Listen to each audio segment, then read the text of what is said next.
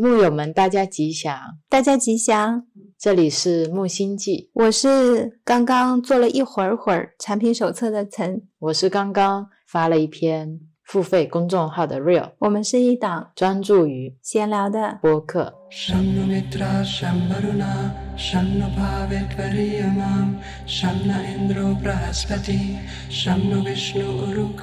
今天是。二零二三年三月十八日下午的四点三十二分。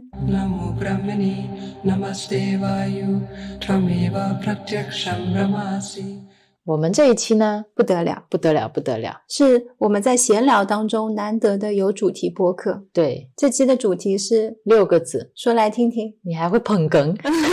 跟你学的，不一定，不一定。嗯，非常好记。这一期播客呢，大家中间的内容都可以忘记，也可以都不留在心里。不一定，不一定。这六个字呢，希望大家带走，并且带走的时候呢，要嘴角上扬，心中微微一笑。是的，是的。这一期动态修行给大家带出来一个新的法门，是我们昨天晚上想出来的，就跟之前的无赖修法一样，它是一个很可爱、很活泼。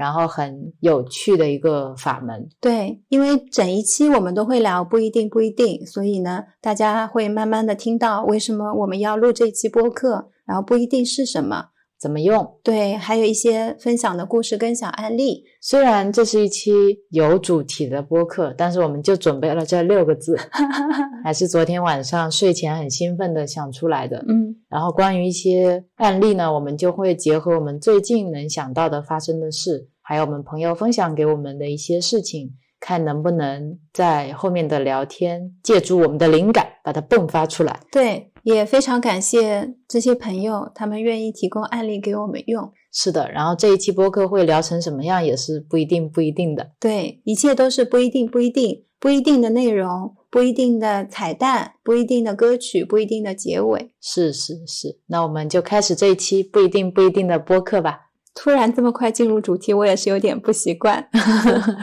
那我先跟大家分享一个我能想到的以前工作当中的困惑吧。对，这个困惑是源于我们有一个好朋友最近也跟我们分享了一个他工作里面的类似的困惑。是我们现在先来进行一个假设性的故事，就是你今天在上班，你呢可能是像我跟 Real 这样的个性，平时上班就是温温和和、平平稳稳的。这个时候呢，你办公室呢有一个 A 同事，A 同事呢平时比较喜欢评论别人，然后在工作的时候一般把这个叫讲八卦，他会喜欢嗯说一下，比如说某某同事的婚姻啦，某某同事的爱情啦，或者工作上的任何的东西，每天他只要一上班就开始叽里呱啦跟你讲这些小道消息，嗯，然后你呢？是一个对这些消息其实并不是特别在意的人，你觉得随意的评论别人不是一件特别好的事情，而且别人的事情是别人的事情。对，其实当你听到 A 同事这么去评论其他同事的时候，你觉得哎，那个同事我不是这么看的，我看到的同事好像跟 A 同事也是不一样的，或者说那个同事我并不熟，这个 A 同事究竟是什么样，我们也不知道，因为我们不是他嘛。是最尴尬的事情是 A 同事的旁边只有你。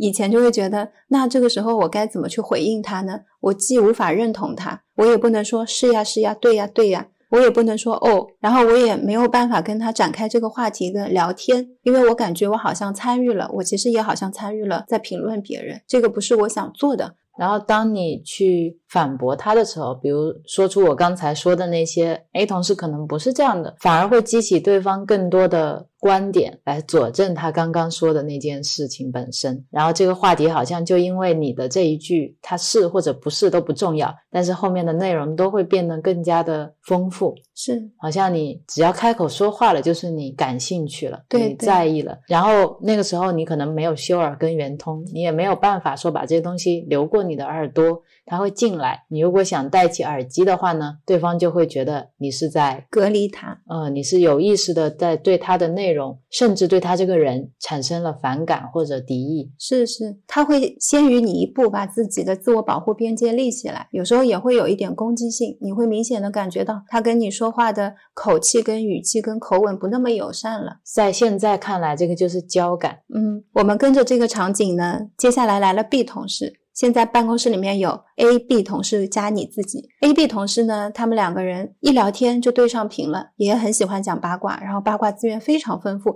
一直不断的讨论、评论、讨论、评论。然后这个时候我在里面呢变得更难受了，因为他们这样的对谈之后，我会感觉把这些评论能量放得更大了。就本来这空间五五开的嘛，是，然后现在他们俩在一起的时候，你发现你只剩下三分之一的角落。他们有了三分之二的角落，像声音这个东西是无处可躲的。然后我以前就会觉得，哎，这些是属于负能量，这个负能量我是越少靠近越好。那我躲去哪里呢？你总有一些时候你是没有办法离开这个空间，因为工作你必须要待在这里去完成你需要做的事情。在那个时候就觉得很困惑，我也不想参与他们的谈话，然后我也没有办法去制止他们，因为这个时候有两票的人，你无论说什么。都有两票的人可能会否定你，你怎么样感觉都是输的。然后就想说，我也不能跟他说，你们好不好？不要说了，我不想听你们这样的话。我以前可能如果遇到这样的情况，更多的是内心的强忍，因为你好像怎么样做都不对。是，就希望这个时间快点过去，想想自己注意力有没有其他地方可以放，比如说看一些很复杂的文章，去做一些很难的事情。这个时候就觉得我可能深陷在那些事情里面，可以少听见一些。是的，这就是大概我们朋友昨天跟我们倾诉的一个大致的场景。他的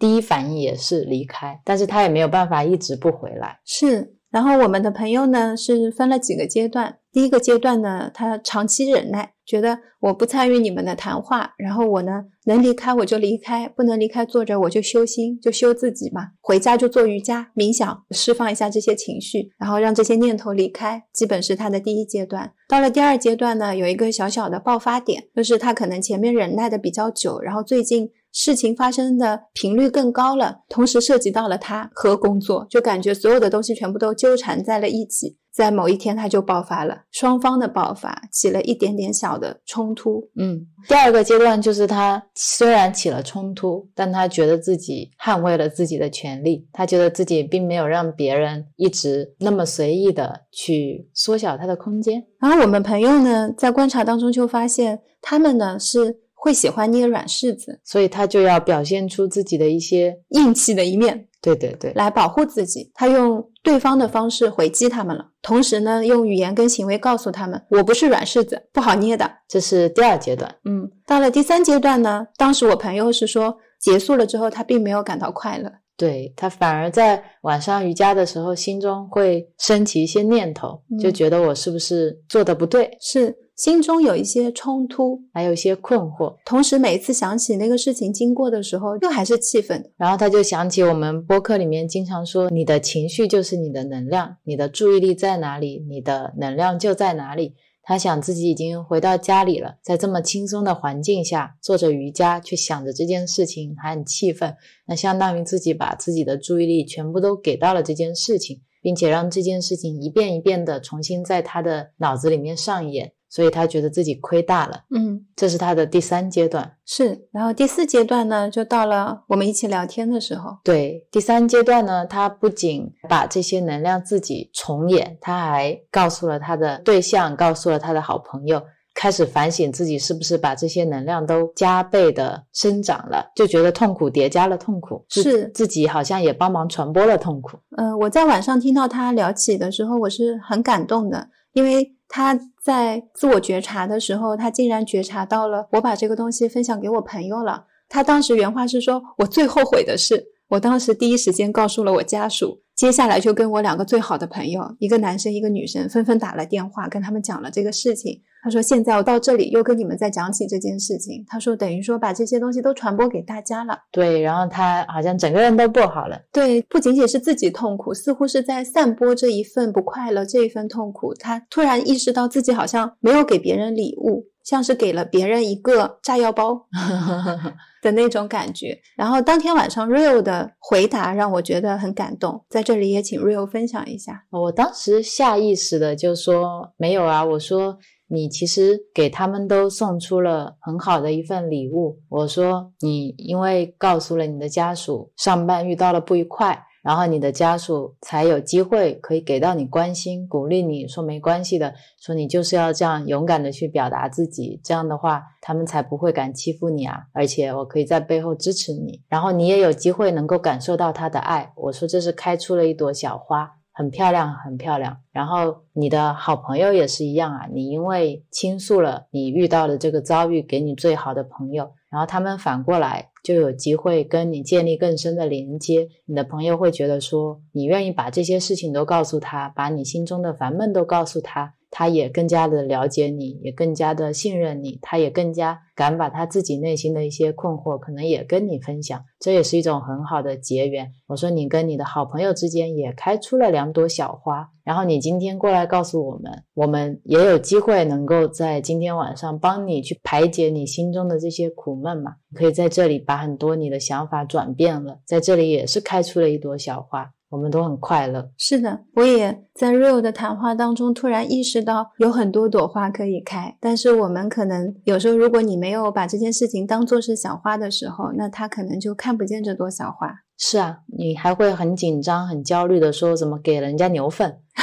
我说这是鲜花，其实就在一念之间。对很多事情，我觉得是一个时机，一个因缘。你正好这个时候想打电话，你拿起电话本，你打过去，对方也接通了，这就是今天的一种缘分，是好朋友之间的。你有时候可能打给我，我还是勿扰模式，很难接通，很难在第一时间突然就给到你支持。就像他能够晚上到我们家，然后正好昨天晚上我们又是录播课，录晚了。我说要不要一起吃个饭？他说好，那我们就一起吃了个饭。吃饭的时候就有机会慢慢的聊这件事情，很多东西都是在一些机缘巧合下发生的，无数的因缘和合而成的。对对，所以要珍惜每一个当下嘛。是的。所以他一共经历了有四次转变。第一次，他觉得自己要忍；再到他觉得我要反抗；再到他觉得哇，原来我做了这么大一件错事；再到他觉得哦，原来这件事也开出了很多的小花。每一件事情，你以为已经结束了，就是这样了，我就是要去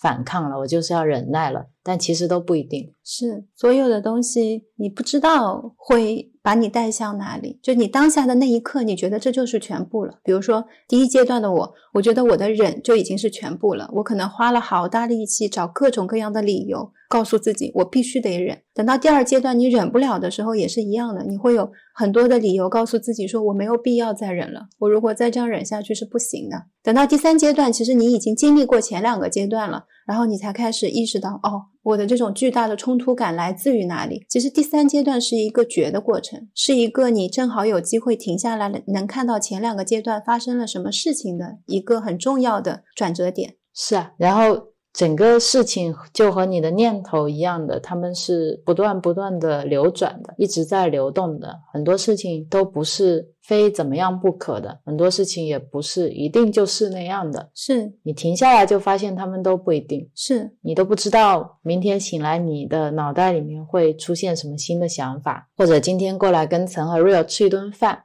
牛粪就可能会变成鲜花，你永远不知道会发生什么东西在你的知见和你的念头转变的时候，所以不要那么快给自己下结论，嗯，也不要那么快给一件事情下定义。是是，这是一个不一定的第一个小故事，嗯，然后我们来聊一聊不一定是怎么来的，对。因为昨天在聊这件故事的时候，我们还没有想到有不一定不一定这个法门，只是我们现在重新想了一下这个故事，其实它里面已经蕴含了很多不一定。所以拿在这里跟大家先分享一下，这个起因还要追溯到上一期我们跟行有了一期有聊，那期我们聊你什么时候要再坚持一下，你什么时候让自己停一下。当时我们其实也没有真正意义上说你到底要怎么做，很多时候我们只是提出我们的观点，让大家自己去品味。对，更多的是在思想层面去聊，我们怎么去看待坚持，怎么去看待舒适圈跟不舒适圈。很多是我们从我们的角度，或者从行的角度，给大家分享我们的经验和理解。因为到最后也是每一个人都有一个自己的世界嘛。然后聊完之后呢，行就跟我们说，有没有可能下一期可以聊一下他在成为一个 coach 以后，他是怎么做到去控制自己的情绪的。我们又是怎么做到能够去转念的？有没有一个步骤？有没有一个大家可以借鉴的方法和方式？当时我也是像我之前播客里聊的一样，我有点急。我说，其实答案就在我们每一期播客里面，也在你能够看得进去的每一本书里面。我在看到行的这个问题的时候，我在思考我可以做什么。我在想，当我们已经把很多东西自认为我们的答案都说出来，我发现，哎，好像大家想要的是方法。我是真的内心这么想的。我其实有个阶段了。我第一阶段就是我已经说出来，你们为什么看不到呢？嗯，就内心是焦躁又有点失望。嗯，然后那天不是我们在电脑前面的时候，我跟你说，如果今天是星云大师他在看待这件事情，他到底要怎么去转这个支箭？这个有时候也是我经常用的一个办法。我们之前说这是一个学习修法嘛。如果今天是文殊菩萨、普贤菩萨，他们面对这些东西，他们会怎么想？然后当时我就。没有想出答案，然后陈就在对面跟我说：“他说他觉得每一个人的阶段不一样，大家的想法都是不一样的。我们要做的是尽可能给他们更多的船，尽可能给他们更多的阶梯，是尽可能给他们更多的方便。然后他在想他自己能做什么。如果大家想要方法，我们是不是一定要说，哎，你就要必须自己去看书？”你就必须去听这期播客，听一百遍，听到你听懂为止。你就必须去按照 Real 说的那样子，自己去悟，悟到你悟出来为止。悟不懂，你就读佛经、念佛号，你去看书，是不是一定要这样子做呢？这样子做是不是也是在按照我们自己的预期做呢？当时有一句话特别打动我，有一部分听友他们如果说还是很困惑，还是不理解。那只能说我们还不够，我们还不够努力，我们的知识储备还不够，我们还不能够给出足够多的方便法门。是，是我们的修行还不够，我们的能力还不够。如果能力足够了，我们是可以让更多的人明白，让更多的人开始做。然后我就在那一刻写下了一些方法。对对，然后他就在我对面开始敲键盘，特别认真的开始总结。我当时坐在 Real 对面，在备忘录上很快敲出了一套方法，总结出了三个步骤。这个方法主要应用于大家在干嘛？说的一套一套的，你接着讲。然后这套方法应用于大家在生活当中的方方面面。每次当你感觉自己陷入一个问题、陷入一个情绪，想不出办法，很想出来的时候，都可以使用它。为了方便记忆呢，每个步骤只有一个字。现在先来分享步骤一，叫觉，觉就是觉察的觉，就是我们情绪喷雾的觉。在这个步骤当中呢，我们需要意识到我正在生气，我正在紧张，我在很多很多很多，就只是意识到就可以了。第二个步骤呢，叫停，停就是停止的停，是需要让情绪停留一下。在这个步骤当中，我们可以去发明自己的咒语，比如说像我以前经常用的是“对不起，请原谅，谢谢你，我爱你”。对，然后像。嗯，辛迪他也会分享一些他自己的咒语，比如说他听了播客有哪一句话他觉得是非常受用的，或者他看了哪一些书，他觉得里面有一些句子是很受用的，他会把这些都记录下来，变成自己一个非常 personal 的咒语。你也可以把它写在你的备忘录里。还有一些，比如说念佛号也都可以。其实这个东西是非常灵活的。你如果说念家里的一只小狗的名字也可以，比如说小狗叫乐乐，你。一生气的时候，在停的时候，本来有很多念头要起来，其实想要停下来，就是你不要去评判之前这个念头是好是坏，你也不要尝试再从其他的角度去解释这件事情了。真正的停，就是你在此刻止下来了。你现在升起了一堆火，你不要再给它加柴火了。嗯，最好这个火能慢慢灭掉。如果灭不掉，你不要再往上面再添柴就好。对。一般来说，像我们在这个时候呢，念头是没有办法止住的。我们就好像一台代码错乱的电脑，这个时候代码就自动在那边拼命打，因为你在这个时候只能打一串代码，所以你就主动性的输入一个其他的代码，在这个时候放进去就是乐了乐了乐了乐了。然后呢，不一定不一定不一定不一定，就不断的去重复这一句话。每当有一个念头要起来，你就说不一定；每当有一个念头起来，你说乐了。有一个念头起来，你说对不起，这个都可以。这是我当时的第二个步骤。第三个步骤呢，叫行，行动的行。这个行呢，是指你要放念头离开，放念头离开是一个动的过程，是一个转化的过程。可以去写下来，或者可以做其他的事情。有一些人练瑜伽，有一些人做冥想，有一些人只是走路，都可以。你会找到自己适合的方法。我在那天写完之后呢，就跟 Rio 分享了我这套方法。我还当时想出了一个例子，我想在这里跟大家分享。我说有时候，呃，我们在情绪跟问题里面的时候，就好像我们导航走错路了。就比如说，你今天走错路了，你会怎么样？你会一直往错误的方向走吗？我得先意识到我走错了，对，然后我接下来要停下来看导航，是然后再往新的路走。没错。所以其实我们最重要的是，我们今天是要去到一个正确的目的地的，并不是说漫无目的的。今天我一出门就随便走到哪儿，因为你是想要去到一个正确的方向的。很多时候我们陷入在问题或情绪里，它不是一个问题。哎，这这句话应该怎么说？我懂你的意思，你懂我意思吗？我刚才突然理解了你的这个意思。如果说放下了二元对立，没有所谓的对和错，没有所谓哪条路才是真正正确的道路，对你来说，其实所有的路都一样。是因为你执着了，我有一个正确的路，所以我一定要到达那里，那条路才是对的，所以我这条路是错的。在这个时候，你才会形成这种纠结、烦恼，让自己出不来的一个状况。你的方式呢，是引导，当你在这个状态下的时候，你就往你觉得是对的地方走。对，在这里再跟大家分享一个小故事。像我以前上班，我一直会坚持一种到达上班地方的方式。很有意思的是，我有一天在上班的时候跟瑞欧聊起，瑞欧就问我说：“哎，你平时是怎么来公司的？你住哪里呀？”我就告诉 Rio 我是住在哪里呀，然后坐几号线换几号线到公司。Rio 呢，他对杭州也没有那么熟悉，他听到我们家那个站呢，就也很好奇。他打开了导航，打开了地图，诶，他就说：“你为什么每天要绕这么大一个圈到公司呢？你不是还有一条更近的路吗？”我当时听到了，我就说：“不可能，已经做了一年半了，怎么可能还会有更近的路啊？是不可能的。”然后 Rio 说：“不会啊，你过来看。”他就跟我说：“你可以这样做啊，你原来呢是，比如说坐地铁几号线到哪里，然后再去换乘呢，你这一条路线是这样子的。”他就在地图上跟我画出了是这样子的。他说：“你看这距离很长，然后现在呢有一条更近的路，是你要换一种乘坐的方式，比如说坐几号线换几号线，你看是这样的。”当时内心还是非常排斥的。我想说，好麻烦哦！我现在如果要换一种方式去做，那我就意味着会有一个失败的成本。像我的话呢，上班都会紧巴巴的，然后觉得我根本没有机会尝试。所以在 Rio 那天跟我讲完之后，我还是坚信我原来那条路是最好的。嗯，但他埋下了一个种子。有一天天气很好，我就想早一点去公司晒太阳。那天走到地铁站呢，我就想，哎，不如今天要么试一下 Rio 说的那个做的方式会不会更近一些？然后我就做了。发现我以前去上班是四十五分钟，Rio 给我推荐的那条线路只要半个小时，而且过程当中我完全没有出错。我是一次性到达，到达了那边之后，获得了更长的时间晒太阳，去悠闲的买了一杯咖啡，也完全没有以前上班那种紧巴巴的时间感，我觉得很惬意，很舒服。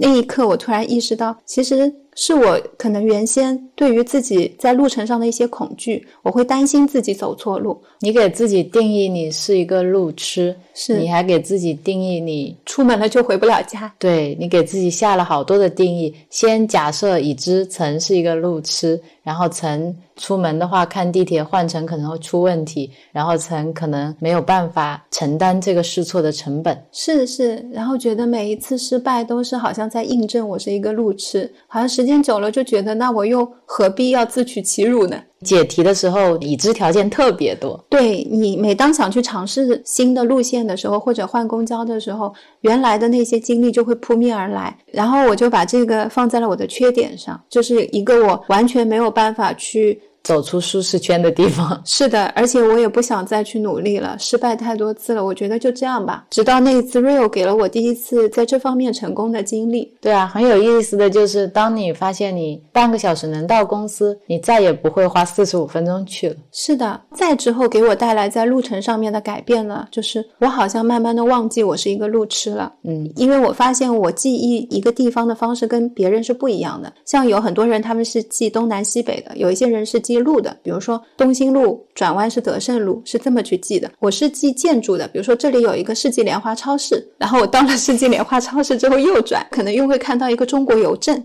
看到中国邮政就有中国银行，然后再往前就可以到那里。所以我的方式是一种路标式的方式，建筑式的方式。到了舟山之后，有一天我跟 Rio 骑电动车，Rio 就说：“哎，我们是不是还要一个路口转弯才到大桥啊？”我说：“不是，还有两个路口。”因为我在那个路口看见了一个公园，我知道经过这个公园 就还要一个红绿灯，再左转才会是我们的大桥。然后 Rio 就说：“哎，我发现没有导航，你也是认路的。”对啊，那在我们刚才讲的几个故事当中，大家有没有发现，其实 real 跟我先说了这一个方法之后呢，我并没有马上去做。真正让我去做的是我自己花了好大力气去解绑了我的一些念头，我才愿意去尝试。觉得我可以接受那份失败，我才去做。但是我真的做了之后就无法退转。嗯。就发现说，哎，我尝到了什么是认得路的感觉，什么是更短的距离，什么是更快的到达公司。然后我发现，哦，好像这些事情并没有特别难，只是说方式方法会有不同。对，所以，嗯，难的地方就在于你到底什么时候愿意去试。对，回归到你的这个觉停行。对我来说最难的呢是觉跟停，行的话，其实大家只要你觉停了，你自然而然就行了。嗯，这是一个很自然的过程。就当你有一个觉知的时候，当你止住了你的念头，其他的方法就都会来。很多时候大家就是往往有觉，但是觉了以后又很难停。那个觉是分情况的。如果你的觉是在漩涡中的觉，是一种，就是我意识到我现在很生气，我没有办法。呃，就像我们的好朋友意识到我生气了，我要反击，对我没有办法，这是我现在唯一的选择。我真的忍不了，我要爆发了，很多很多东西的累积，这个叫假性觉。对，真性觉是怎么样呢？是。我意识到我现在处在这样的一种漩涡当中了，我想要起来，然后你跟他保持距离，是一定要往后站，留出一些空间。对，然后曾说的这个方法呢，就在我心里种了一颗小种子。然后昨天晚上睡觉前呢，他在那边看觉培法师的视频，视频放着，他好像已经睡着了。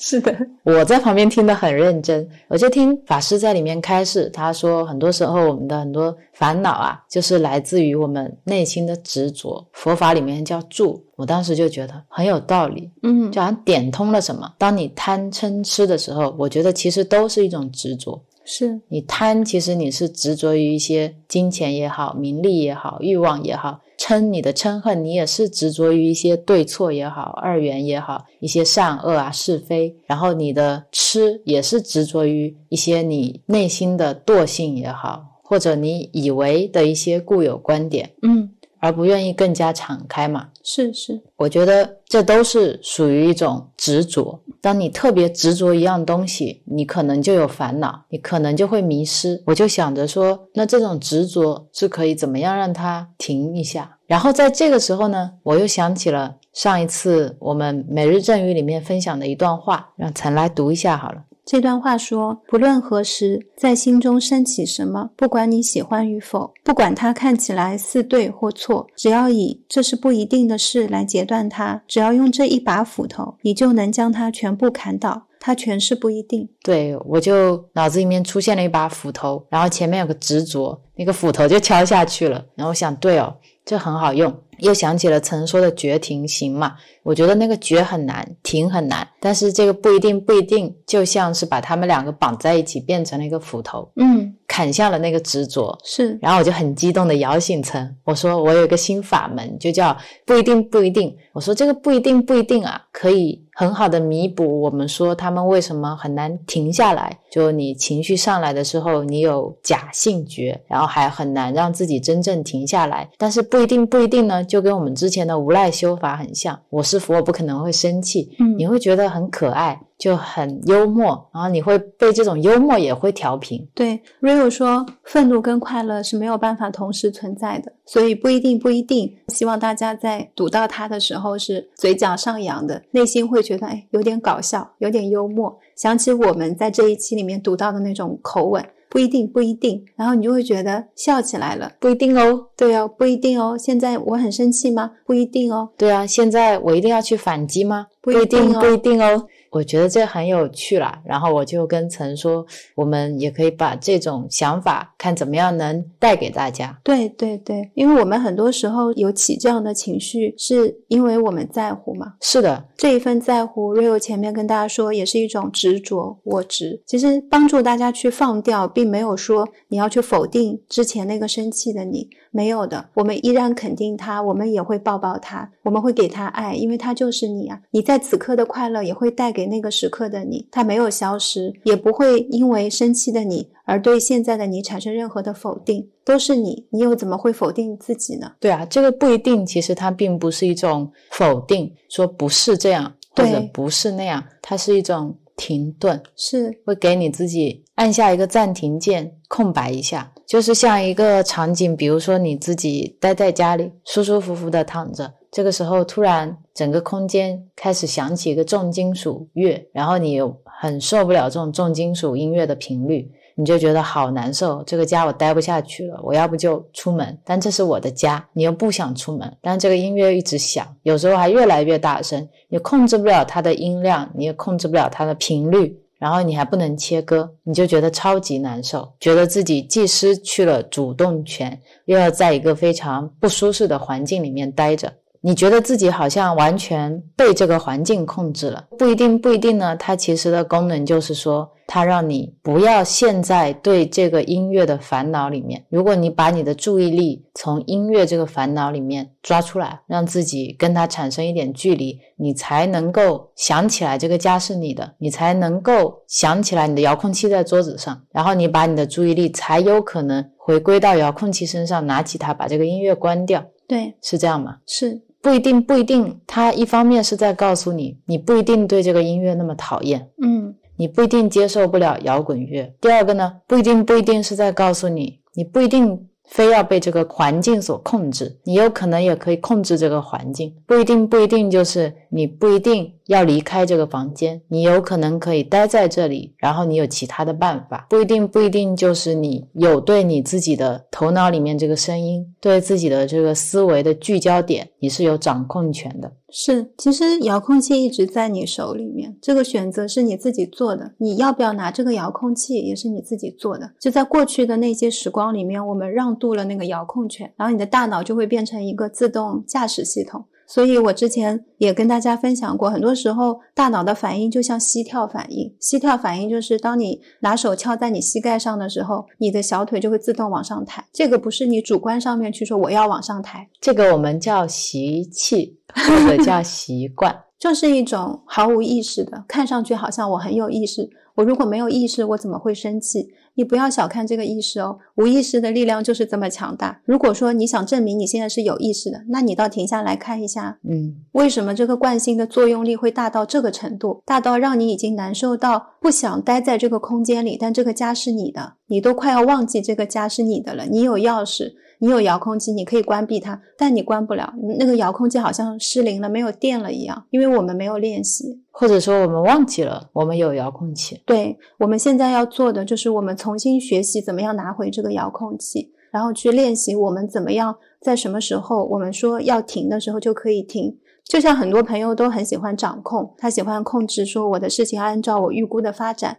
那么你头脑中的念头呢？为什么这些念头是你没有办法控制的？嗯。这是我修行以来一直不断的会问自己的一个问题：到底是为什么？是你的念头在控制你，让你希望事情按照你想要的去发展。对，因为如果你没有被这种强迫的念头所控制的话，你对事情的发展应该是自然而然的，你会非常的舒服，会怎么样发展，你都是能够自处的。对对，其实。跟外境的很多东西，你说有很强的关联性，不一定，不一定，不一定，真的是不一定，不一定，真的是很多东西不是马上能够下结论的。对，说不一定，不一定，就是要让大家能够在这个位置上面，先不要跟随着某一个念头走。对，先不要马上就上那辆车。对你有点像去景区，你刚一下车，就有很多人说：“来来来，来我家吃饭，我们家饭好吃着呢。”又一个人说：“来来来，我家饭才。”好吃，这些念头就好像这些正在邀请你去他们家吃农家乐的那些阿姨叔叔们。那你在这个时候就是要停一下啊！对啊，你都还不知道他们家有什么菜好吃，另一家有什么菜好吃，你怎么就这么快跟他们走了呢？对啊，你也不知道你自己现在到底饿不饿，是啊，你也不知道你自己现在到底想吃些什么。对呀。我们一般到了景区，你都会说什么啊？你会说谢谢谢谢，我想先逛一逛。对对对，那我们就是现在要做的是，在念头当中有念头出来，你就说好的，谢谢，我看见你了，嗯也好的，谢谢，我很欢迎你们，没有关系，各种各样的想法都很好嘛，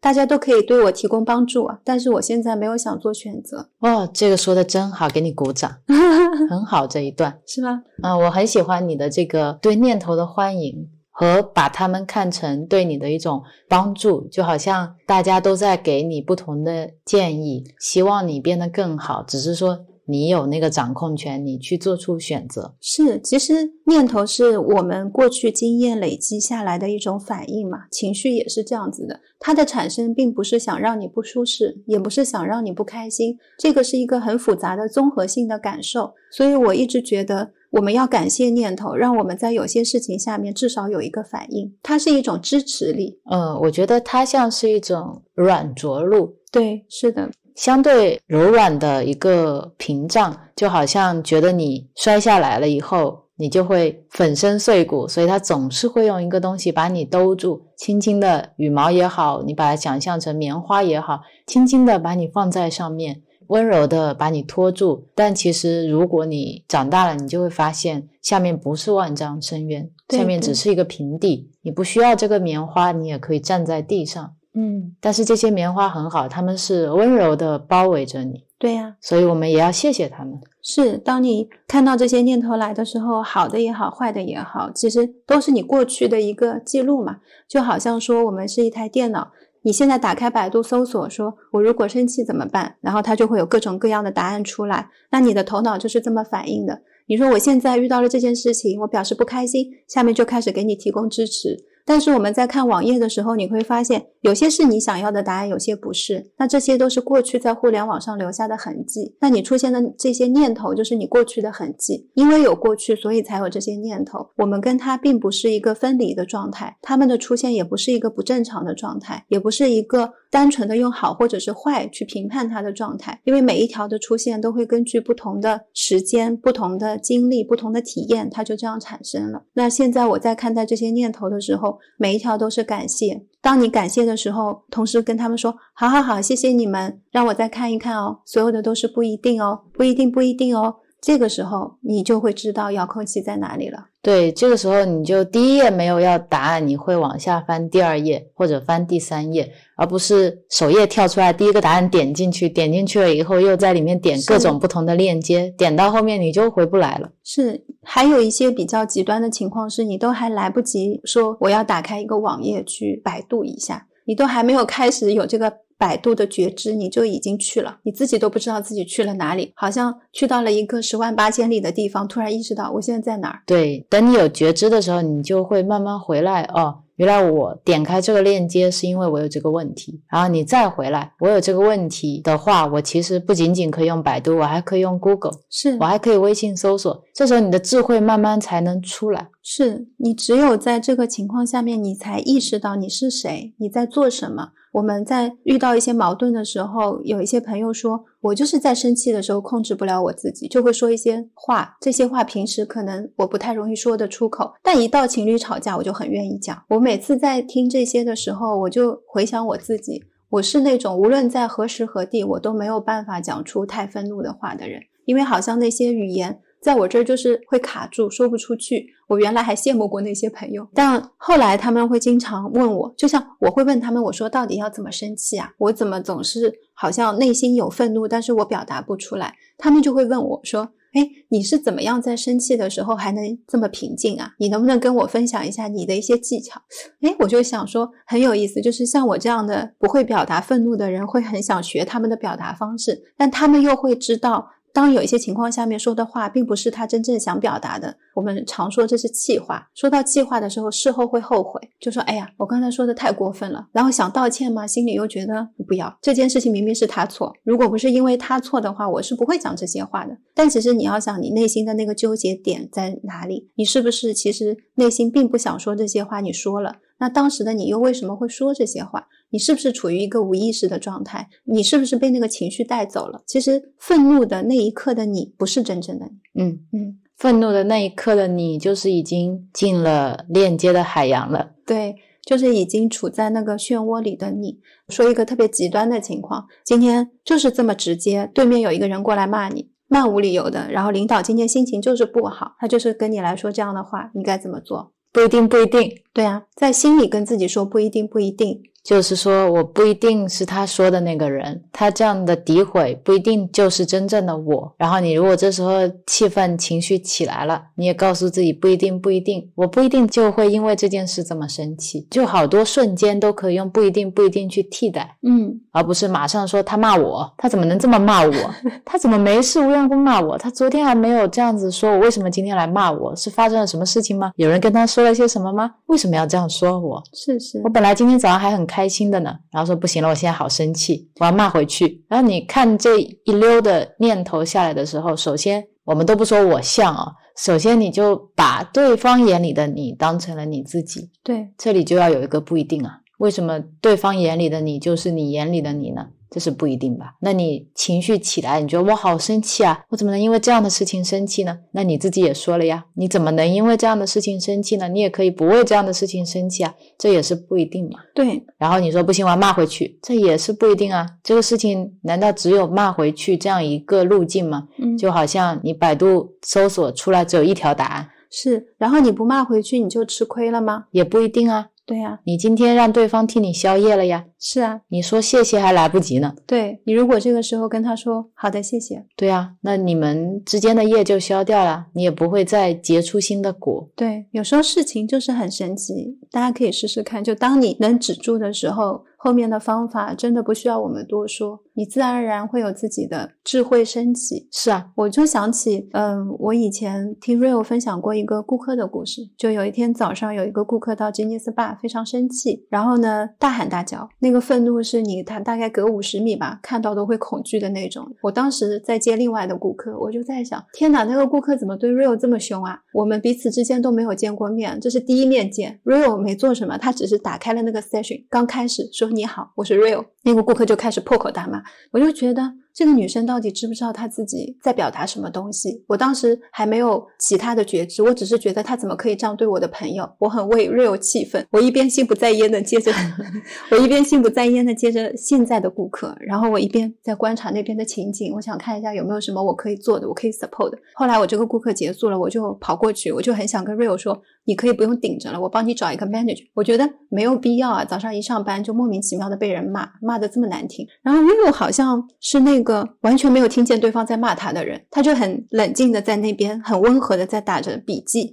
然后那个顾客的情绪你就看到他一点一点一点的平静下来。半个小时以后，他们两个人就坐在那边好好的在说现在这个手机要怎么处理了。哎，我好像记得这个 case，哎，是啊，我当时非常的我非常的讶异，因为我在跟他聊天的时候，我内心。不会把这些东西带入到我自己的角色里面去。就像我们一开始在说这些人说八卦的时候，我其实很高兴他们说我的八卦，而不是说别人的八卦。如果今天同样一个小时，他要说一个人的八卦，最好是我的，因为这个东西流不进我心里。嗯，而你流到那些内心特别脆弱的小朋友心里面的话，他们可能今天晚上回去就心里生不起那个不一定啊，然后他们就会觉得一定是我。我一定是讨人厌的，我的同事关系不好，他们可能就更加没有依靠啊。而在我这个人这里呢，不是说不一定，不一定就不是不是，没有没有。Real 是那种跟我没关系，你说是我是吗？啊，好的，就走了。对啊，因为只要你不认为那个东西是你，是别人是没有办法给你的。那天那个故事我记得是因为那个姑娘后来给我写了一个很长的 NPS 的反馈。NPS 就是顾客满意度反馈，他们后面会可以有机会再告诉我们。对，就像大家给我们留言是一样的。是是，我特别感动的是，他那么生气，是因为他之前去了好多授权经销商，他很相信 Apple，但是他每一次的维修经历都让他很失望。他一个手机可能寄来寄去修不好，别人告诉他这个是你在外面修过了，而他没有，一直处于这样的死循环当中。所以当他见到我的时候，他是把对 Apple 的那种情绪。和他经历了那些过去的痛苦一起打包给我了。是，但他不是在给我，他一方面是在给他自己，因为这个情绪在他心里积压了很久很久了。他今天过来就是抱着你过来，这一次也是会失败的，嗯，也是会遇到这些呃不愿意帮助我的人，然后这家公司就是这么令人失望的一个心情来的。所以在他那里，他没有不一定，他觉得今天一定就是遇到一个肯定很差劲的工程师，是，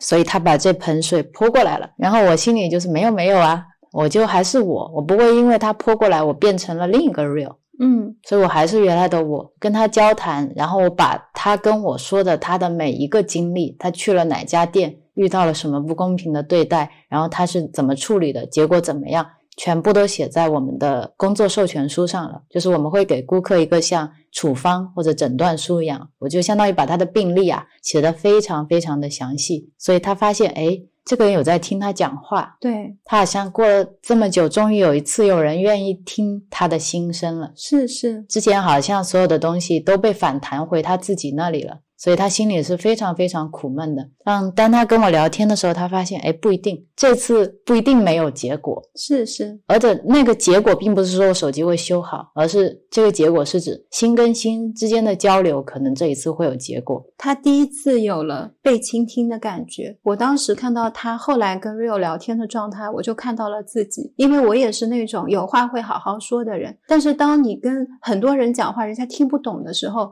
你就会用他们的方式跟他沟通。对啊，我觉得很多时候没有人想要一沟通的时候就带着各种怨气、愤怒去沟通的，因为那样的沟通你自己也不舒服。是，然后在现在，如果我再去看这些愤怒的人，我是指，如果今天有一个人很愤怒的跟我沟通，其实像 Real 说的，我们自己是很安定的，你不会因为他对你的任何直接的评价，会觉得这就是我，因为你知道你是谁，没有人比你更清楚你是什么样的，也不会今天在世界上面有一个人说。哎，real，我觉得你很不好。real，我觉得你好胖。real，我觉得你很难看。real，我觉得你性格很差。你就真的变成那样的人？如果是这样，我每天就像孙悟空一样要七十二变吗？是啊，今天路过有一个人说：“哎，岑，你长得好漂亮。”我突然变成一个漂亮的岑。然后再路过快递站，那个阿姨说：“哎，岑，你最近怎么脸色这么差？”我就变成一个脸色很差，但是有点漂亮的岑。然后再路过的时候，他说：“岑，你肚子怎么这么大？”我就变成了一个加上前面两个条件，然后肚子还有点大的岑。你回去想一想，你带着这些评价，你变成了什么？就你一天出去，真的跟孙悟空一样，好忙啊。真的非常忙，然后还把这些放到心里，把这些都放在了缺点里，因为有些是重叠的嘛。有 A 看到说 Real 你有点胖哦，B 看到说 Real 有点胖哦，就像搜集数据一样的，有一百个人说我胖，那我是真的胖。别人说你胖不是最关键的，是你怎么看待你自己。但你在你不知道你究竟怎么看待自己的时候，很多时候别人的评价就变成了你的大数据，是你输入的这个数据。是然后说你胖的人越多，你就越觉得自己胖。是，一直到你可能减肥减到九十斤了、八十斤了，你还会留下那个胖的概念跟胖的恐惧，你都忘记到你现在已经瘦了，然后你会说我以前很胖。这个就像别人在给你放重金属音乐，对，然后你收着；别人给你放轻音乐，你也收着，但你从来不知道你自己想听什么音乐。是，也听到很多朋友分享说，呃，我现在很迷茫，我不知道我到底是什么样的，很正常。因为如果我们一直在听别人的一些评价、别人的预期，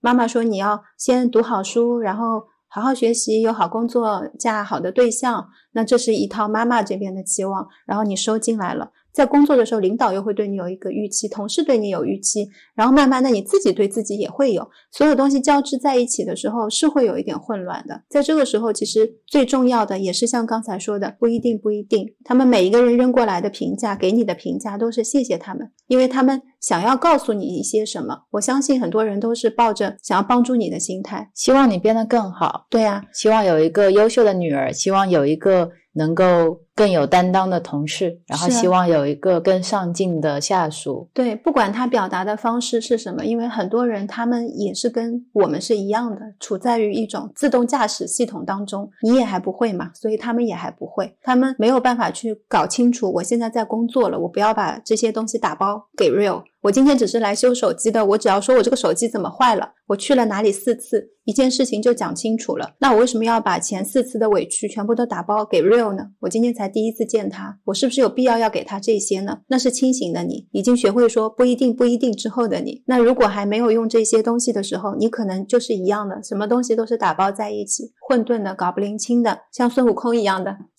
孙悟空，我不一定不一定是这样的，就是会有这种迷茫是很正常的。是的，是的，嗯，会有这种迷茫是很正常的。对呀、然后你相当于是给自己和大家对你的评价中间留一点冗余，对，就很像曾说的那个景区下车的案例啊，是就是所有人都想叫你吃饭，你说我再看看，就是我再看看，然后你留出了这段冗余的时间之后呢，你可以有时间去看看你自己，是是就你自己对自己的评价是什么样子，它也不是突然就出现的，它肯定也是揉杂着大家对你的评价，然后揉杂着你自己经历的事情，你自己看过的书，你自己做过的一些事情行为，不断不断的发酵产生的一样东西嘛。这个东西也是不一定的，你也不能说我今天就这样了嗯啊，我今天就摆烂了，我反正就这样，你看着办吧，我这个人就是这样，也是不一定的。对你明天有可能突然转念了呢，放下屠刀了呢。对啊，我每天每天的念头都是不一样的。同样一件事情，昨天看佛学是这样，今天看佛学就是这样。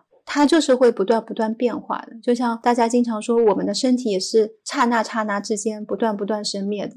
这一刻的你跟下一刻的你就不一样了。你有多少肠道细胞进行新陈代谢了？你有多少皮肤细胞也开始更换了？这一刻的你跟下一刻的你就是不一样的。这也是不一定，不一定。对啊，但这个不一定，不一定呢，是带你往我们一开头说的，如果你觉得有一条更光明的路，有一条更欢喜的路，那这个不一定，不一定带你走向的是这条欢喜的路。即使你觉得明天我的想法跟今天就不一样了，但是都是往这条路在走，是啊，是没有回头路，没有退转的，也就是在往那条光明大道不断的走。然后我们呢，就是其中的一个路标，告诉你往这走没错的，因为你心生欢喜了，你觉得自己有更多的喜悦从心底里面升起了。我们告诉你说，是是是，就是这种感觉。对，包括我们之前聊到的哭婆变笑婆的故事是一样的。嗯，如果说看到今天出太阳了，然后你就觉得完了，我的大女儿的伞卖不出去了，我在那边特别特别难过的哭。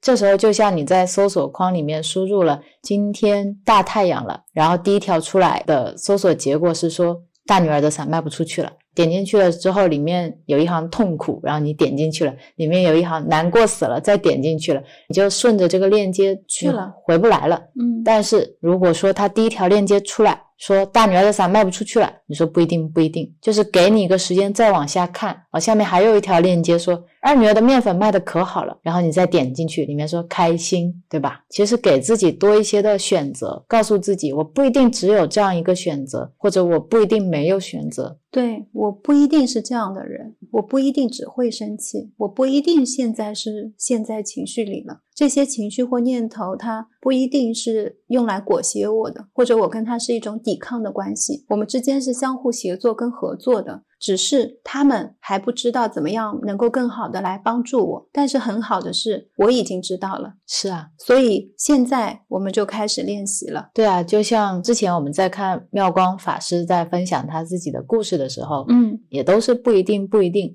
比如说，他当时在一个基督教信仰的学校里面去上学，那边基本上百分之九十九的人都是信仰基督的。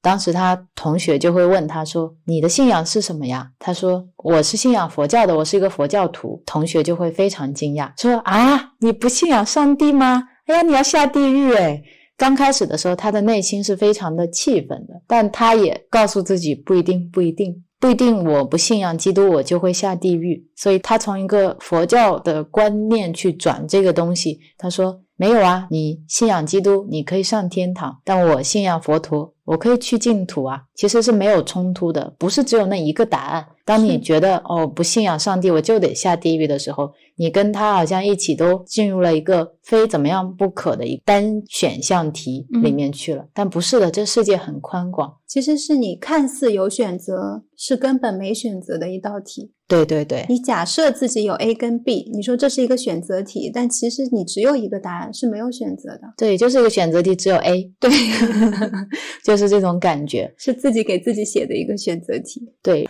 然后妙光法师呢，因为他在那个学校里面说，每天早上你从进学校走到教室的路程，永远是有人会绊他，或者是有人会说他，永远不那么太平。然后呢，有一天他们学校有一个活动，那个活动比如说下午四点开始，他们会需要提前去占座位，那他就自己提前去占座位啦。找了一个自己觉得比较舒服的座位坐下。那个学校是在澳洲，有一个本地女生过来就很凶的跟他说：“你走开，这个位置是我的。”妙光法师就觉得怎么就是你的了？这个位置是我坐的呀，而且我很早就来了，为什么是你的？他就觉得很气愤，心里就有那种愤怒要出来了。这个时候，如果你马上就觉得你生气了，然后你要反抗。其实你没有给自己其他的选项。如果这个时候你说不一定不一定，你就像他一样，他是一个佛教徒，我不能不给别人欢喜。他没有那么快的去做出一个反应，就在他跟自己纠结，然后稍微忍耐一下的这个时候。发现平常从来不跟他有接触的其他几个澳洲的女生就过来了，他们看不下去了，就跟欺负他的女生说：“你怎么可以这样欺负一个小姑娘呢？”然后就把这个人给赶走了。是的，然后妙光法师就跟他们成为了很好的朋友。那你说你被一个人欺负这件事情是不是很值得生气呢？是啊，也不一定是不一定啊，不一定不一定，因为你因此你又结缘到了很好的朋友啊。对，所以很多事情就是不一定不一定。就像他后来不想参加暑期夏令营，他妈妈给他报名去了，他本来很不开心，不想接受。但是你如果说不一定不一定，因为你不知道接下来会发生什么，你不知道接下来你会在这个学习营里面。你去做翻译，你也不知道这个翻译未来会让你成为星云大师的翻译。很多事情确实是这样一个一个的不一定叠加起来的。很多事情其实这个不一定啊，表达的就是你永远有其他的选择，只是因为你现在被你的情绪也好，会被你的念头裹挟了以后，你以为自己没有选择，或者是这种不一定是你还没有选，没有到我需要去做出选择的那一步哦。就是我先看看，就是我下了车之后，在景区别人找我吃饭，我说谢谢，我先看一下，就是那种感觉，谢谢。嗯，你要知道，你前一刻可能还是开心的，你前一刻可能还是平静的，这是现在刚刚发生的事情，也就意味着一会儿你也会像刚才那样平静。对，这就是我们说的无常。是啊，之前在《每日赠语》里面的时候有一句话。我特别喜欢是虾荣博堪布的。他说：“我们甚至要感谢无常，因为它意味着凡事都有改变的可能。因为无常，我们永远有希望。”是啊，我当时听到这段话，我觉得好有希望。是啊，人生就是这样嘛，一半苦一半乐，苦乐参半嘛。对。当你觉得自己很苦的时候，你永远要记得，还有一半是乐的。是是，你要记得，你此刻很悲伤，但是你也总是有一刻会感受到快乐的。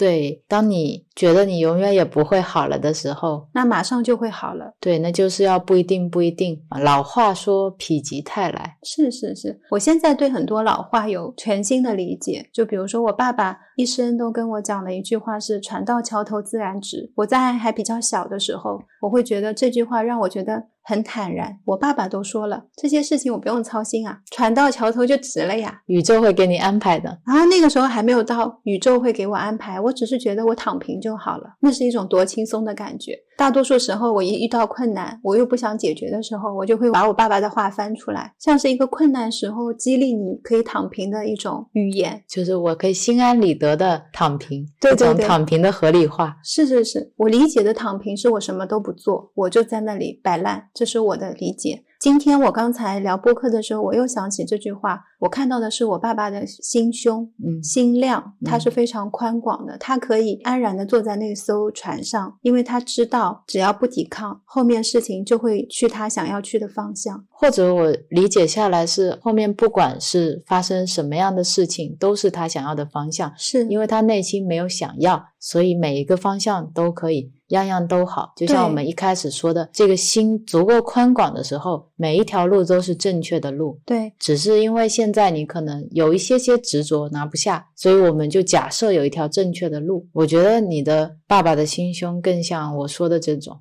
因为我刚才在说起这段话的时候，我想起了一艘船。它现在在一条像绍兴那样的不宽的河上面。然后呢，现在船头是没有直的，但只是现在。你在船行驶的过程当中，你可能会划两下，水流会变，风会变，慢慢的船的方向也可能会变。所以，在我现在感觉，它也是一种无常，也是一种接纳，也是一种完全接受未来的结果。对啊，今天他船到桥头没有直也没有关系的这种心胸，才能够接纳船到桥头自然直。是，感觉我们这一期是不是可以结尾了？不知不觉，今天又聊了很多，大家明白了我们的不一定不一定是什么意思以后呢，希望大家可以在生活中去练习。放在结尾还有一个我今天特别感动的一个故事跟大家分享。这个故事呢是我们的一个听友发给我的，一早他说：“Real 早上好，和你分享一个最近很给我启发的事情。”啊，我跟曾听完都很感动，也在这里面看到了很多真正的臣服和。不一定啊，就让陈给大家念一下这个分享。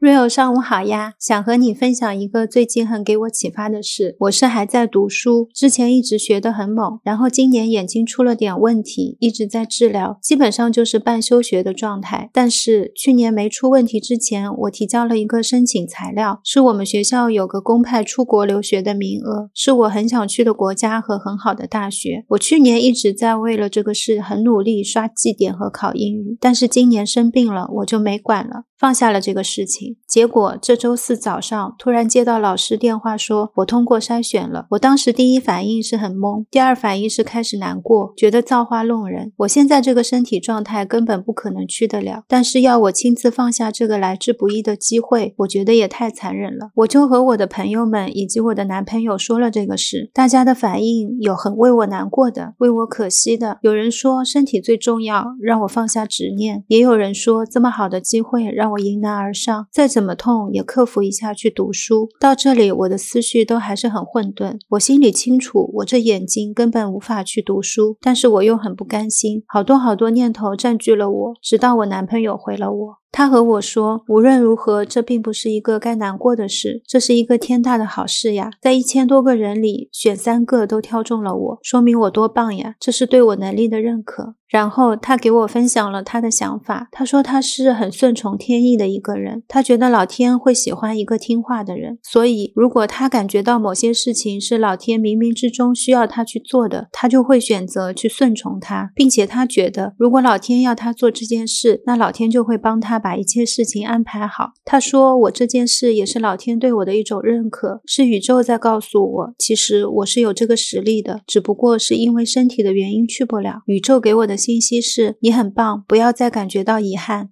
另外，他也说，如果老天就是想让我去，那老天也肯定会帮我把其他事安排好，说不定我的眼睛在去之前就会慢慢好起来了。最后，他还开玩笑和我说：“你要是最后没去，我就和别人吹牛，说我女朋友是太爱我了，不想离开我，所以没出国。”哈哈，无论你怎么选择，无论怎么想这件事，这都是件很好的事呀，是老天给你的礼物哦。然后他很开心的约了周日的餐厅，说要带我去庆祝一下这件好事。我觉得很奇妙，他没有听过你们的播客，也没有看过沉浮实验之类的书，但他的所想所做都很像你们播客分享的内容，并且他也确实是我从小到大见过最幸运的人。他的顺从和沉浮的实验有很好的反馈。这次这个事上，他的看法和心态也给了我一定的触动。听他说完后，我的心情也好了很多。我现在确实觉得这是一件值得开心、值得庆祝的事。我听完是特别特别感动的。我觉得老天爷总是会在你有一点感觉难受的时候，会安排很多天使在你身边。就比如说这些朋友，就比如说有一个没有看过沉浮实验，在过着沉浮生活的男朋友，他会在这个时候。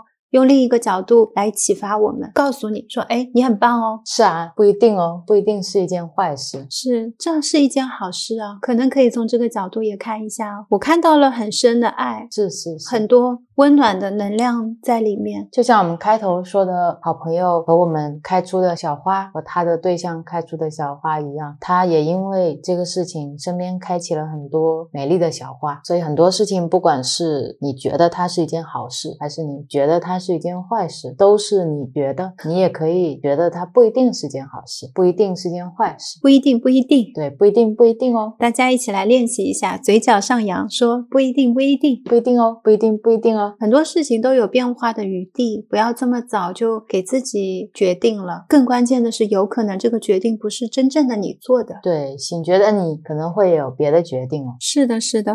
还有一件想和大家分享的事情呢，是我们最近出了一篇付费公众号，这也是我们木星记的第一篇付费公众号，也是 Real 的第一篇付费公众号。对，也是我们木星记最新上新的产品。付费公众号文章的起源也很有意思，因为我很早就发现微信公众号可以。有付费文章这个功能，但是一直呢没有机会去用，因为以前我觉得写文章是一件很自然的事情。你以前没有想过自己要出付费文章，你只会买别人的付费文章吧？对对对，这一年来，可能自己对于付费啊，对于打赏都有了一些新的理解。最早以前，我觉得这是一种交易。觉得是我买了你的东西，再到后面最多觉得这是一种认可，因为我在你的分享里面得到了很多的收获，嗯，而且我也认可你的时间、注意力和价值的投入。再到我们开始修行，才。认识到原来付费或者说打赏，它背后有一种能量的流动，它有一种因缘的连接。我今天也是因缘具足，才有这个机会能够给你的文章打赏。打赏它其实也是一种布施，也是一种回向。我觉得是很有意思的一个行为。在我这里，付费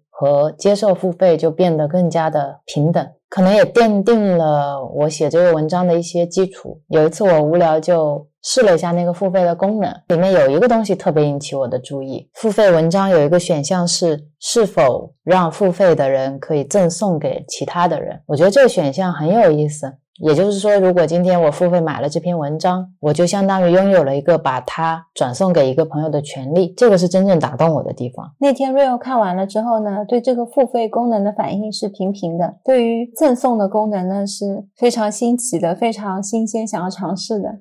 先从产品经理的角度来说好了，付费这个功能下面有千万个子功能，他选择了赠送这一个放在这里，其实就让我对于这个产品经理有了一定的好感。他并不是说买一送一，并不是说今天打八折，并不是说你去拉另外一个好友买就可以享受几折的折扣，而是说如果今天你买这篇文章，你可以送给一个朋友。我就算是出于对它的敬重，我也要去试用一下这个功能。然后再作为我自己来说，我觉得形式很有趣，它让这个能量的流动波及的范围更广了。你今天买这一篇文章，你不仅仅可以布施给创作者，你还可以布施给你身边的朋友。好像是一篇文章就推动了两面的布施，那像是一种触缘，透过这些的行为来连接彼此。是啊。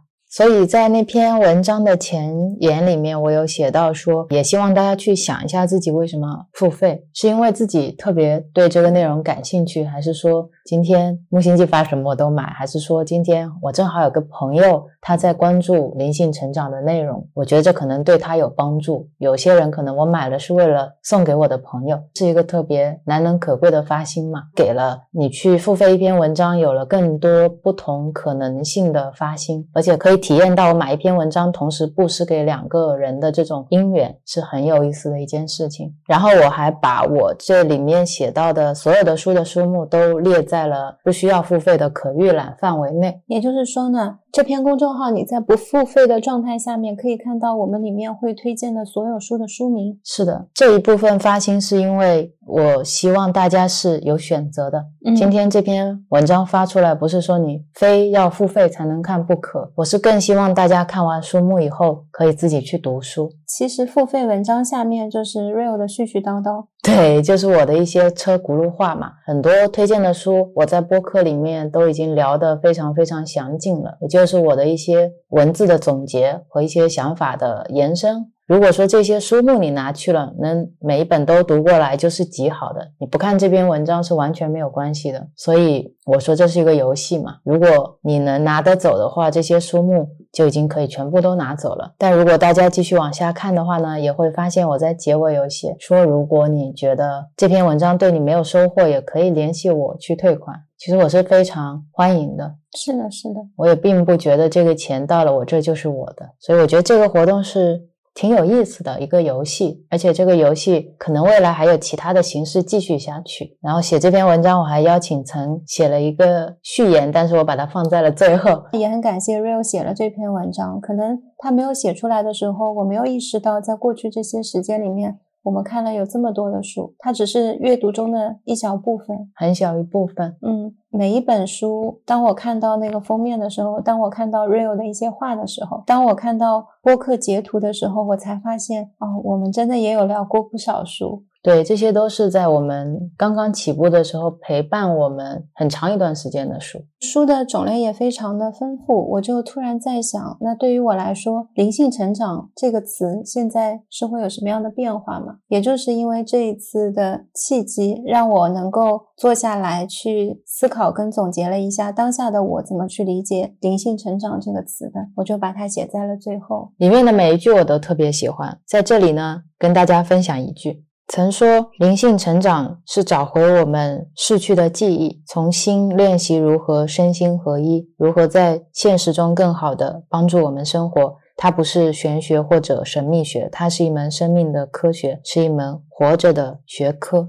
对我特别喜欢科学和学科。是我们要去学习跟成长的，因为不会嘛，所以我们要各种尝试。对，我们现在像是一个小孩子，但以为自己长大了，嗯，或者说我们像是一个具有成年人身体的小朋友。对对对，我常常觉得是这样的。灵性成长就是一个回归自信的过程嘛。然后写这篇文章也确实有一个阶段性的小总结，未来也会再有其他形式的分享吧。还有一个有意思的。彩蛋就是我们发现它的付费并不是微信支付，是的，是微信豆。对，然后微信豆我们也不知道是什么东西，就去查了一下。我那天还特地找到了在微信的界面哪里可以充值微信豆。就发现要去一个很深的入口。是的，在你的个人主页里面有一个微信豆充值，然后充值里面呢分了好像有六档吧，看了一下应该可以选择第二档，就是现在大家看到的一百二十八个微信豆，约等于十八块钱人民币。当时我们觉得这个钱大家应该也付得起，可能是一杯咖啡的价格左右，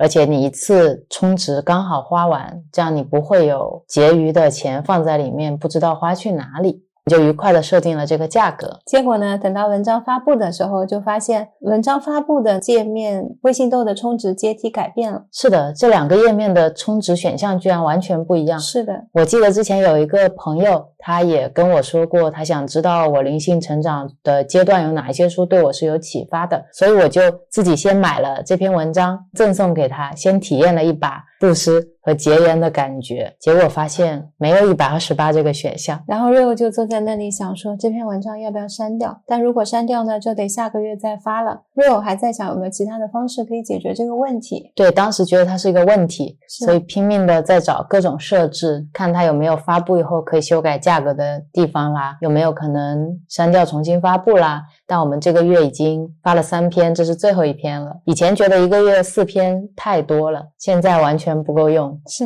然后发现没有可以修改的地方，一开始是有一点懊恼，后来我马上就放下了，想起了这一期我们在聊的内容。不一定，不一定。我觉得这不一定是一件不好的事情。对，因为我们不会只出这一期付费文章。是的，因为我们当时是站在我们的角度去想，就是微信豆我也不太用。今天我为了支持。木星记，我去充值了，那到时候花在哪儿呢？它又不是人民币。我们当时是站在自己的角度在想，大家是为了支持我们，所以去充值了这个微信豆。最好的方案是充多少钱花多少钱，这样子大家比较方便。是的，是的，我觉得这也不一定对大家来说是没有好处的。假如这篇文章对我来说是可看可不看的，不管是付费还是微信豆充值的金额用不完，这个选项都是在测试你。你到底对这个东西的需求是不是真实的？是的，是的。如果今天你发现会结余十二块钱在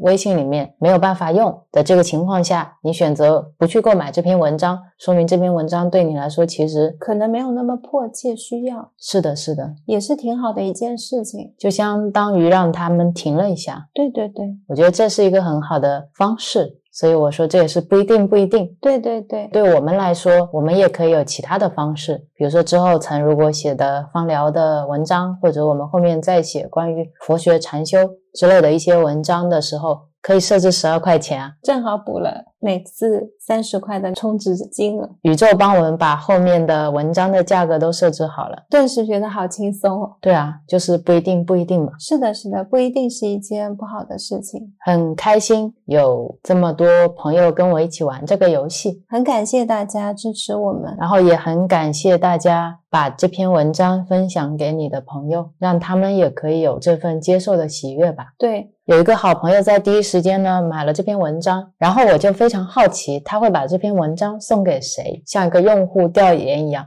他跟我说，他现在想不好，他又想送给他妹妹，他又想送给他家属，他还想送给他一个好朋友，就替他想了一个解决方案。我说，你把这篇文章送给你的好朋友，让你家属买了以后送给你妹妹。我觉得这个方案确实是天衣无缝，因为这又促进了他的家属跟他妹妹之间的关系。而且家属本来可能不怎么想看灵性成长的书，因为付费了，想着说啊，那拿都拿到了。翻两眼，也许正好哪本书打动了呢？对啊，我觉得这就是很奇妙的一个缘分。是是，希望这个游戏可以以其他各种不一定的形式继续延续下去。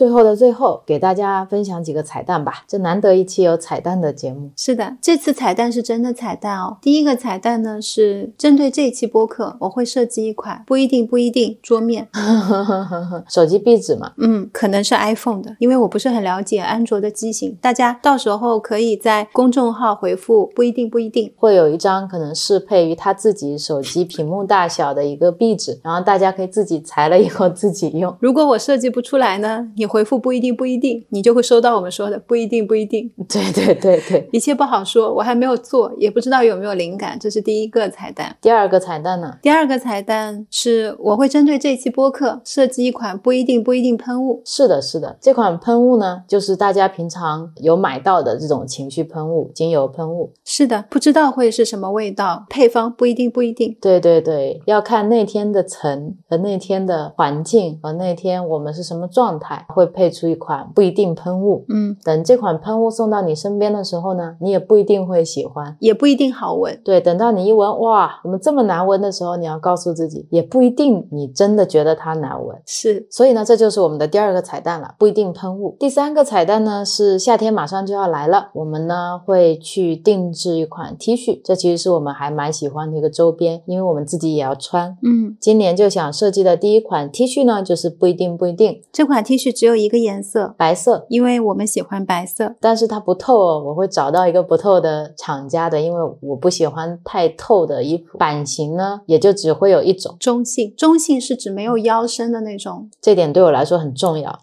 不透不收腰是这款 T 恤的特征，然后是全棉的，会有不一定不一定在你的胸口背后，我们也会印上木星记播客科技有限公司。这个呢是 Chat GPT 给我们取的，我们就按照宇。宙的安排会把它标上去。那这是今年夏天的第一款，因为我们还会自己穿，所以呢会把我的一些插画也放上去。对，等以后有了其他的灵感，我们再去做新的图案。那为什么在这里是一款彩蛋呢？是因为希望给到我们收听木星记播客到一百个小时的听众，我们的听友免费的送一份属于你们的不一定不一定 T 恤。所以在三月十八号这一天，你看一下你自己的小宇宙的收听，如果木星。已经超过一百个小时，那你可以联系 Real，把你的尺码告诉我，我们会给你寄一个不一定不一定的 T 恤，但它不一定什么时候会制作出来，不一定什么时候会收到，有可能夏天过了才收到，有可能是冬天，有可能是明年，不一定哦。因为有一些听友在我们的评论区留言，我已经看到有一百 H 加了，像这种听友呢，我会主动联系你的。然后有一些如果从来不留言的，但是也已经到了一百个小时。的就请联系我，因为我觉得这个很好玩。很好玩的原因在于，你不知道原来你听了一百个小时以后会发生一个这样的结果。就我们不希望它成为一个目标，说今天开始大家要达到多少个小时就可以得到一个什么，而是希望你完全没有发心的，你自然而然的做了这件事情，然后它自然而然的产生了一些你以为会没有的结果，就是不一定不一定是从你开始收听木星记播。客开始，那是一个因，现在是一个果，是的，就在现在结下了，这是一个因缘际会，很有意思。然后有一些朋友可能觉得，哎，我才知道你们播客，我才知道你们三天，如果我三十天前就知道，我也一百个小时了。但没有关系，这只是一个游戏。是的，是的，一切的东西都是会随机发生的。对啊，时间也是这个因缘际会当中的一个组成因素。嗯，也就是这么巧，他们很早就认识我们，就是这么巧，大家没有放弃我们，还一直有在听，有可能在生活中陪伴到你们。如果你加入的比较晚，你也很喜欢木星记，你也很喜欢不一定不一定，我们到时候做多了会上架，你就去买，好吗？好的，那我们这一期播客就讲到这里。嗯，感谢你今天给我录这一期播客，中间有卡壳的时候，我们都有停下来去绝停行。谢谢你，今天还给了我很多新的启发跟灵感。其实我们在停的时候聊到那个无常，我才会发现哦，我们好像对某些事情的无常理解是不同的。也是因为那个停，我们有了机会重新去聊我们彼此之间的无常是什么。也谢谢你，今天晚上本来很想吃晚饭的，结果跟我一路播客就失去了这个机会。谢谢你给了我一次观察念头的机会。也谢谢你无条件的支持我，帮我去看我这篇文章，帮我去看排版，也会给我很多建议。谢谢你给我们买了全新的佛经，对，今天买了三本《金光明经》《圆觉经》和《维摩诘经》。是，然后谢谢你总是分享善知识给我，也谢谢你总是看完善知识以后，又会给到我新的启发。你把善知识给我了，我又分享了新的观念给你，是一个循环充能。是啊，是啊，嗯，那我们谢谢就到这里吧，也谢谢大家的收听，很感谢朋友给我们分享的一些案例，也很感谢朋友把他们生活中有启发的事情分享到给我们。是是，就关于好朋友愿意把他公司的事情无条件的告诉我，并且跟我说很欢喜，我可以在播客里面分享他的事情，即使是作为一个反面案例，他都很开心，给到我们两个莫大的支持和鼓励。对，也让我们有了对分享案例、朋友身边的事一个转念。以前总觉得这样分享的话，朋友会不会介意啊？不说他的名字都觉得会有点不好意思。他的这份豁达和他的喜悦，可以带给很多人一些新的想法，是是是，非常感谢，是很感动的。感谢大家收听到这里，祝大家天天平常，祝大家天天平常。好，拜拜。शं नु मित्रा शं वरुणा शं नु भावित्वरीयमां शं न इन्द्रो बृहस्पति शं नु विष्णु उरुक्रमा नमो ब्रह्मणि नमस्ते वायु त्वमेव प्रत्यक्षं ब्रह्मासि त्वमेव प्रत्यक्षं ब्रह्मा वदिष्यामि ऋद्धं वदिष्यामि Tanma Mavatu, Tatvaktara Mavatu, Avatu Mam, Avatu Vaktaram. Om Shanti, Shanti, Shanti. शं नु मित्रा शं वरुणा शं नु भावेद्वरीयमां शं न इन्द्रो बृहस्पति शं नु विष्णुरुक्रमा नमो ब्रह्मणि नमस्ते वायु त्वमेव प्रत्यक्षं ब्रह्मासि त्वमेव प्रत्यक्षं ब्रह्मा वदिष्यामि वृद्धं वदिष्यामि सत्यं वदिष्यामि तन्मामवतु तद्वक्तारामवतु अवतु माम् Avatu Bhaktana Om Shanti Shanti Shanti.